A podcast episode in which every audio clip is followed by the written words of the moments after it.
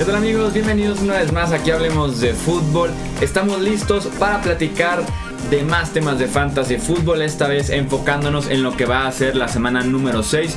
Yo soy Jesús Sánchez y es un placer darles la bienvenida nuevamente a este podcast en el que estaremos analizando cuáles son las mejores y las peores opciones que tienen las diferentes posiciones en el fantasy fútbol para la semana 6 de la temporada 2018 de la NFL. Ya saben que en los controles operativos está mi amigo Edgar Gallardo. Y para hacer el análisis del fantasy fútbol nos acompaña el fundador de estadiofantasy.com, así como el analista aprobado por Fantasy Pros, Mauricio Gutiérrez. Mau, bienvenido, ¿cómo estás?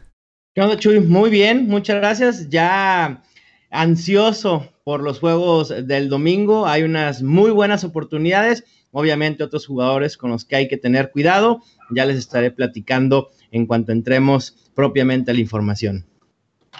Sí, así es, ya empieza a ser un problema cada vez más grave el tema de las lesiones. Yo en mis equipos ya con lo que puedas por ahí vas rellenando a veces hasta el mismo domingo. Entonces realmente es importante escuchar cuáles son las mejores opciones para realmente tomar muy buenas decisiones y poder seguir ganando los enfrentamientos.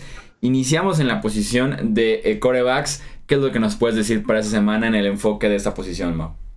Mira, para corebacks, el segundo juego del que se espera más puntos totales, o al menos eso dicen las líneas de apuestas, será el Atlanta contra Tampa Bay. Y ambos corebacks me gustan eh, en ese sentido. Matt Ryan decepcionó la semana pasada pero en esta semana 6 se enfrentará a Tampa Bay, que es la defensa que más puntos ha permitido a corebacks. Y en los últimos dos juegos les han anotado nueve touchdowns los corebacks, seis de Mitch Trubisky y tres de Big Ben. De parte de Jameis Winston, también es una perfecta opción de reemplazo para quienes tengan a Drew Brees o a Matthew Stafford, que hay que recordar que sus equipos estarán en semana de descanso la defensa de los Falcons con huecos impresionantes debido a lesiones y una baja de juego también propiamente y teniendo armas como Mike Evans, Deshaun Jackson y Chris Godwin, parece ser que también estará ya OJ Howard de regreso, así que me, gusta lo que puede presentar James Winston. De hecho, por ahí en una ah, predicción medio loca, creo que pudiera hasta terminar como, el, como uno de los tres mejores de fantasy esta semana. Y otro que también me gusta y que ha estado en fuego y no por su color de cabello, Andy Dalton, me gusta bastante contra Pittsburgh. La ofensiva de los Bengals es top 5 en puntos totales y en puntos por juego con 30.6 y el enfrentamiento contra Pittsburgh es muy favorable, pues es el segundo equipo que más puntos ha permitido a corebacks. En cuanto a malas opciones, que sinceramente es mejor ni voltear a ver, Marcus Mariota contra Baltimore. Lo que vimos de Mariota en la segunda mitad del juego contra Filadelfia parece ser que fue una ilusión óptica y Mariota nos demostró que puede tener altibajos muy fuertes la semana pasada cuando enfrentó a Buffalo. Fue el peor coreback con solo cuatro puntos. Incluso Tyson Hill, el suplente de Drew Brees, terminó con más puntos fantasy que Marcus Mariota. Muy ineficiente, muchos errores y enfrentar una defensa de Baltimore que medianamente es de las mejores 16 de la temporada. No es la gran cosa, pero puede ser una defensa sólida. Quien tampoco me gusta, Derek Carr de Oakland contra Seattle. Quitando la muy mala semana uno, los números de Carr quizá no son malos, pero al final de cuentas son mediocres. Y en una posición tan prolífica como debe ser la de quarterback, la verdad es que son números que, no valen la pena estar buscando ni siquiera como opción de reemplazo. Alex Smith también ha decepcionado a bastantes. Tuvo, al, al contrario de Derek Carr, tuvo buen inicio en la semana 1, 20 puntos, pero el valor de, de Smith se ha desmoronado bastante. Y la falta de opciones en el juego aéreo está terminando con su estatus de coreback top 15. Todos los receptores de Washington están lesionados, no han dado ese paso adelante que se esperaba. Realmente es complicada la situación con Alex Smith. Ya mencionaste a Matt Ryan, a James Winston de este partido de Tampa Bay versus Atlanta. Y como spoiler alert, no van a ser los únicos jugadores ofensivos que vamos a escuchar de estos dos equipos porque ahora sí que inicien a todos y creo que también aplica para las siguientes posiciones que vamos con corredor, ¿no? de hecho, sí, así es. Y también otro, el primer juego, si el de Tampa Bay contra Atlanta era el que se proyectan, el segundo que se proyectan más puntos, bueno, el Kansas City contra Patriots, parece ser que entre los dos se prevén más de 60 puntos, así que también es una gran opción, empezando con Sonny Michel. Creo que es una opción ya consolidada como top 12 o al menos top 15 para lo que resta de la temporada. Y esta semana, sinceramente, es una gran, gran opción. En las últimas dos semanas, promedia 21.5 acarreos por juego, que creo que es algo que no veíamos desde hace mucho tiempo en los Patriots. Un jugador con tanto eh, juego en el ataque terrestre, promedia también 105 yardas por tierra y un touchdown. Quizá la muestra no sea muy amplia para Sonny Michel. Y, muchos dirán, ahí está James White. El problema es que James White no está siendo utilizado como running back. James White es un wide receiver más de los Patriots en este momento. Y Kansas City, que lleva tres de cinco juegos permitiendo al menos 100 yardas por tierra y es el segundo equipo que más puntos permite a running backs con 28.04. También y un jugador que ha generado muchísimas dudas, Jordan Howard, en lo particular confío en su potencial y ahora contra Miami creo que puede ser ese empujón que estaban esperando para poder creer en Jordan Howard. Si bien se ha cerrado el gap entre Howard y Cohen en cuestión de snaps, eso es algo que ya preveíamos desde la pretemporada a pesar de eso, de que han jugado snaps muy similares, sobre todo la última semana, Howard tiene 71 toques por 41 de Cohen, así que está siendo mucho más utilizado. Y también hablando del de Atlanta contra Tampa Bay, se anuncia que Devonta Freeman no va a jugar, sigue con problemas de lesión, no es la rodilla que le había costado ya tres juegos, ahora es una conmoción o contusión en un hueso del pie que lo dejará fuera y Tevin Coleman bueno, se vuelve opción top 12 de inmediato para enfrentar a la séptima defensa que más puntos fantasy permite a running backs. En cuestión de malas opciones, y creo que aquí quizá voy a pecar de obvio, pero de todos modos tengo que alertar porque quizá no tengan más opciones. Alex Collins de Baltimore jugando contra Titans está cediendo mucho tiempo de juego y toques a favor de Javorius Allen lleva Collins 42% de snaps y 66 toques por 49% de snaps y 55 toques de Javorius Allen. Y lo peor para el valor fantasy de Alex Collins es que Buck Allen es el favorito en, en, zona roja y en línea de gol y entonces le está quitando esos touchdowns que lo catapultaron el año pasado para terminar dentro de los mejores 15 corredores. Derrick Henry también en ese juego no me gusta como opción, una decepción total. Se le ha dado un volumen mucho menor, es decir, ha tenido muchos menos acarreos de los que se esperaba y de los que lo colocaban como un running back 2 sólido en fantasy. Es el running back 20 en toques con 68 en lo que va de la temporada, pero ha sido muy inefectivo. Promedia solo 3.2 yardas por acarreo no ha logrado ningún acarreo de más de 15 yardas, que eso también lo caracterizó un poco el año pasado con corridas muy explosivas y no ha anotado touchdown. Así que es momento, y bueno, creo que toda la temporada ha sido momento de dejar a Derrick Henry en la banca. Y otro que me preocupa es Kenyan Drake, que está perdiendo también, muy similar a lo que le sucede a Alex Collins. Kenyan Drake está perdiendo acarreos a favor de Frank Gore, que realmente no lo entiendo, porque Kenyan Drake debería ser el caballo de batalla de Miami, porque es el running back más talentoso. Pero parece ser que Adam Gaze lo quiere utilizar ahora exclusivamente en el juego aéreo y eso limita bastante sus oportunidades. Realmente hasta parecía, no de broma, pero incluso cuando recién firma Frank Gore en la agencia libre, yo sí creía me llegó así como el pensamiento, como el feeling de llegará a la temporada, o sea, qué tanto se puede quedar rezagado durante training camp, durante pretemporada de Kenan Drake, de los novatos que estaban llegando y me generaba ciertas dudas ya el estatus de Gore en ese roster de los Dolphins. Y lo tenemos como bien dices, pues sí, compartiendo casi 50-50 con Kenan Drake en ese juego por tierra de Miami que nada más ninguno de los dos realmente eh, puede despegar para ser una opción viable ya sea en fantasy fútbol o en general en, eh, en, el juego como tal ya para los Dolphins. En la posición de, de receptor... Perdón, Dime, dime, que dime. Te interrumpa, que a lo mejor la, lo lógico es que Adam Gates traiga a Frank Gore en su fantasy, entonces eso creo que aclararía muchas dudas. Sería la única manera en la que yo entendería eso, ¿eh? Exactamente. y ahora sí, vamos en la posición de receptor, dinos. Pues vamos, siguiendo con los Bengals que tanto nos han maravillado, Tyler Boyd me parece una muy buena opción. Tuvo un bajón normal y esperado en semana 5 en cuanto a producción, pero los targets no se han ido.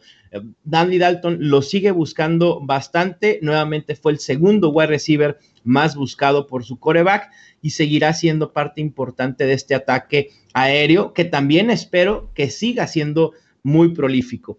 Pittsburgh es una coladera y, y si permite puntos a running backs, si permite puntos a corebacks, a wide receivers no se queda atrás y es el tercer equipo que más puntos fantasy permite a esta posición con 31.24. Y a pesar de ser un juego divisional en el que suele o nos suele dar miedo porque suelen ser batallas muy cerradas, el over-under en las casas de apuestas está en 53, así que se espera un juego abierto y de muchos puntos. Siguiendo con Atlanta, de Sean, bueno, el juego Atlanta-Tampa Bay, de Sean Jackson que no suelo recomendar porque normalmente suelo favorecer a Chris Godwin. Eh, hoy voy a hacer una excepción para esta semana. Deshaun Jackson creo que puede terminar con más de 100 yardas y un touchdown. En las últimas cuatro semanas, Atlanta ha permitido un promedio por juego de 195 yardas a wide receivers y nada más y nada menos que 10 touchdowns. 10 touchdowns en cuatro juegos para wide receivers es un mundo de puntos. Así que espero touchdown para Mike Evans, touchdown para Deshaun Jackson, uno para Cameron Braid. Y a pesar de eso, probablemente Atlanta, digo, Tampa Bay pudiera perder el juego, que es lo peor de, de la situación. Pero en cuestión de fantasy, todas las opciones aéreas son una gran opción. En particular, me gusta Deshaun Jackson. Y Sammy Watkins, por último, de Kansas City, me, me sigue sorprendiendo lo bien que están utilizando al wide receiver. No es el líder en targets, pero no está lejos de Tyreek Hill. De hecho, en semana 5 tuvo 8 targets, uno más que el propio Tyreek Hill. Sigue siendo un sólido wide receiver 3 en la frontera de wide receiver 2. Tiene poco riesgo, pero su potencial es alto con sus oportunidades. Y en un enfrentamiento contra Nueva Inglaterra, que si bien no permite tantos puntos fantasy a wide receivers, sí le permitió, al menos a Indianapolis, en semana 5, mover bien las, las cadenas y que le permitieron a Indianapolis, sin T.Y. Hilton, 162 yardas y promediaron sus wide receivers 9.52 yardas por recepción. En cuanto a malas opciones, y aquí también, al igual que los running backs, quizá voy a pecar de, de obvio, pero no me importa. Larry Fitzgerald. ¿Dónde está Larry Fitzgerald? Ah, no sé si ya la edad de verdad le está cobrando factura, por fin, ¿no? Después de tantas temporadas que decíamos, ya Larry Fitzgerald no da más, no da más y siempre nos sorprendía y terminando en el top 15, siendo uno de los wide receivers más buscados, es decir, con más targets, pues este año parece ser que esto... No sé si la, si la carrera de Larry Fitzgerald ha llegado a su fin, pero sí al menos como valor fantasy en estos momentos es imposible confiar en él, porque además Christian Kirk, el novato, comienza a verse mejor y a generar una buena química con el también novato Josh Rosen. Y cuando un coreback novato agarra confianza en un wide receiver, normalmente es difícil que en esa, esa temporada le deje de, de, de, dar targets. Así que dejen a Larry Fitzgerald en la banca, consideren unas opciones mucho mejores. Michael Crabtree, jugando en Tennessee, tampoco me gusta. Ha tenido targets, al contrario de Larry Fitzgerald, él sí ha tenido targets, pero la producción no está ahí, ha sido inefectivo y con él ha sido todo o nada. Así que los Titans han mejorado mucho la defensa secundaria. Ya es totalmente diferente a la defensa secundaria que hablábamos en semana 2 o 3, donde recomendábamos a los wide receivers contra Tennessee. Ahora no, la verdad es que se ha visto esa defensa secundaria bastante sólida y mejorando. Hay que poner en la banca a Michael Crabtree. Y también Kenny Stills, otro que desapareció de repente. No sé en qué momento lo perdimos. Ni siquiera ha sido porque Devante Parker ha vuelto, porque tampoco ha sido opción. En semana 5, Albert Wilson fue el wide receiver más buscado por Ryan Tannehill. Y eso es lo complicado de confiar a veces en receptores que juegan en ofensivas que no son prolíficas o en malas ofensivas. No hay la producción necesaria para que sean opciones fantasy viables semana a semana. Y ese es el clásico caso con, con Kenny Stills. Sí, terminas haciendo más corajes de que una semana hizo 24 puntos, lo dejaste en la banca y a la siguiente dices, ahora sí, porque acaba de hacer 24 puntos y hace 3. Y dices, bueno, la banca y hace 30 y dices, ay, sí, es el problema, ¿no? sí, sí, sí. Eh, eh, suele pasar eh, y es un dolor de cabeza, pero bueno, ¿qué hacer? Hoy dejarlo en la banca porque el matchup no parece que, vaya a permitir muchos puntos para Kenny Steels. Y para cerrar con las opciones ofensivas, pasamos a la posición de Tyron Mo. Me gusta George Kittle de San Francisco jugando contra Green Bay. Ha demostrado ser una opción sólida semana a semana, una buena química con CJ Beathard y se ha consolidado como la opción principal en el ataque aéreo de San Francisco ha tenido al menos 8 puntos fantasy en tres juegos consecutivos. Espero que esta producción continúe al menos eh, eh, en ese límite. Otro que me gusta es Trey Burton de Chicago, enfrentando a Miami. Viene de semana de descanso y juego a esa, a esa semana de descanso. Hay que recordar que anotó 15 puntos fantasy contra Tampa Bay. Si bien Miami no es el enfrentamiento más favorable porque no permite muchos puntos a jugadores de la posición, Aún así, Burton, por la falta de opciones reales y viables eh, de tight end, ya sea por lesiones, ya sea por baja de juego o por semanas de descanso, Burton es una opción top 12, así de sencillo. Ahí sí, el enfrentamiento a veces lo tenemos que dejar de lado porque hay poco de dónde echar mano con los tight ends. Y otro que lo tengo en la mira, pero ya no estoy tan seguro, era Cameron Braid jugando en Atlanta. El regreso de OJ Howard le puede quitar muchos targets y de hecho me gustaba porque todo indicaba que OJ Howard no iba a jugar. Hoy se informa que hay posibilidades de que juegue. Creo que OJ Howard pudiera ser utilizado más para mover las cadenas, es decir, eh, en cuestión de yardas y en zona roja, Cameron Braid siguiendo con ese rol que tenía con Jameis Winston en el pasado. Igual creo que hay, hay opciones para decir y, y preveo que ambos tight ends puedan anotar al menos un touchdown, o si no, Cameron Braid con un touchdown y a lo mejor OJ Howard con 60 yardas, ambos se coloquen como opciones top 15.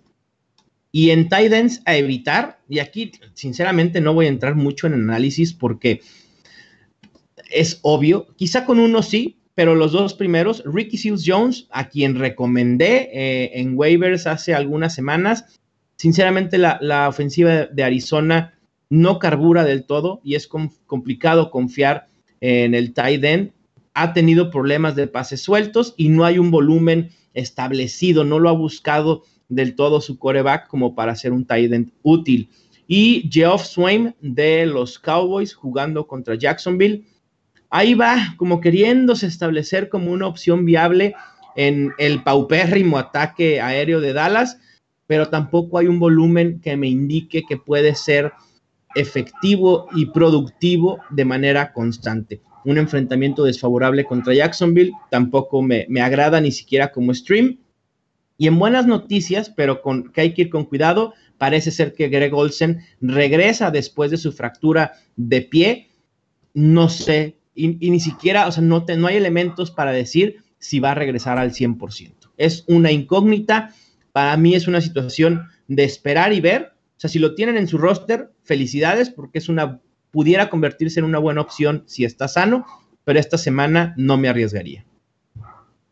Y ya para cerrar, Mau, en las defensivas que nos puedas recomendar a aquellos que brincamos de una a otra cada semana, cuáles son las que podrían estar libres y que son buenas opciones en la semana. Me gustan tres opciones en particular. Los Packers, que han tenido buenas semanas defensivas y también están altamente disponibles en la mayoría de las plataformas de fantasy. Me gusta Dallas jugando contra Jacksonville. Pues ya saben que Jacksonville tiene un coreback llamado Blake Bortles, que es asiduo el lanzador de intercepciones y entonces en ese sentido los Cowboys pueden ser una buena opción y que tampoco los Jaguars estarán eh, con Leonard Fournette otra vez fuera. Y por último, los Jets jugando contra Indianapolis, que también es otro equipo que sufre de lesiones, es todo un hospital. Hoy veía la lista de lesionados y de verdad es que tuve que bajar la pantalla como tres veces para poder leer a todos los que están lesionados en Indianápolis. Se confirma que Jack Doyle con su problema de cadera otra vez fuera. T.Y. Hilton no va a estar jugando. Marlon Mack, el corredor, regresa, pero no creo que vaya a ser eh, una opción tan interesante. Así que los Jets en ese sentido pueden ser una opción top 12 de defensa. Muy bien, Mark, pues ahí están las opciones entonces también para las defensivas y los Colts siguen eh, tal vez no tan lesionados como el Thursday Night Football pasado, pero siguen siendo bastantes las lesiones a la ofensiva y a la defensiva. En este caso implica mucho los de la ofensiva. Entonces ahí tienen las opciones y son de esos jugadores se cambian de, de defensiva, perdón, cada semana. Ya saben que si tienen más dudas ya mucho más cerca de los juegos del domingo durante el fin de semana, Solo tienen que meterse a estadiofantasy.com, checar los rankings semanales que publica Mauricio Gutiérrez y ahí van a poder resolver sus dudas de si ir con este jugador o con X jugador. Solamente checan los rankings y ahí tienen la respuesta. Y si no, ya saben que pueden conectarse al en vivo que hace Mauricio los domingos por la mañana para hacerle las preguntas que ustedes quieran. Así es, Chuy. Mejor dicho, imposible. Las transmisiones son a través de mi canal de YouTube, M. Gutiérrez NFL, también en Periscope, M. Gutiérrez NFL, y en Facebook Live, Estadio Fantasy. Así que ahí están las opciones. Vayan a los rankings, son muy sencillos de utilizar eh, y me parece que también muy lógicos. Si el jugador, si tienen dos jugadores en duda, utilicen el que esté mejor rankeado. Punto, no hay truco. Ahí están entonces las opciones para que tengan la mejor alineación posible cuando inicien los partidos del domingo. Mauricio Gutiérrez, muchísimas gracias nuevamente y nos escuchamos la próxima semana. Claro que sí, Chuy, nos escuchamos. Suerte en sus vuelos, excepto si juegan contra mí, ya saben. ya saben que así es también en los casos con los que estamos en las ligas de Hablemos de Fútbol, con Edgar Rayado en los controles operativos. Yo soy Jesús Sánchez, esto Hablemos de Fútbol y nos escuchamos en el próximo episodio. Hasta luego.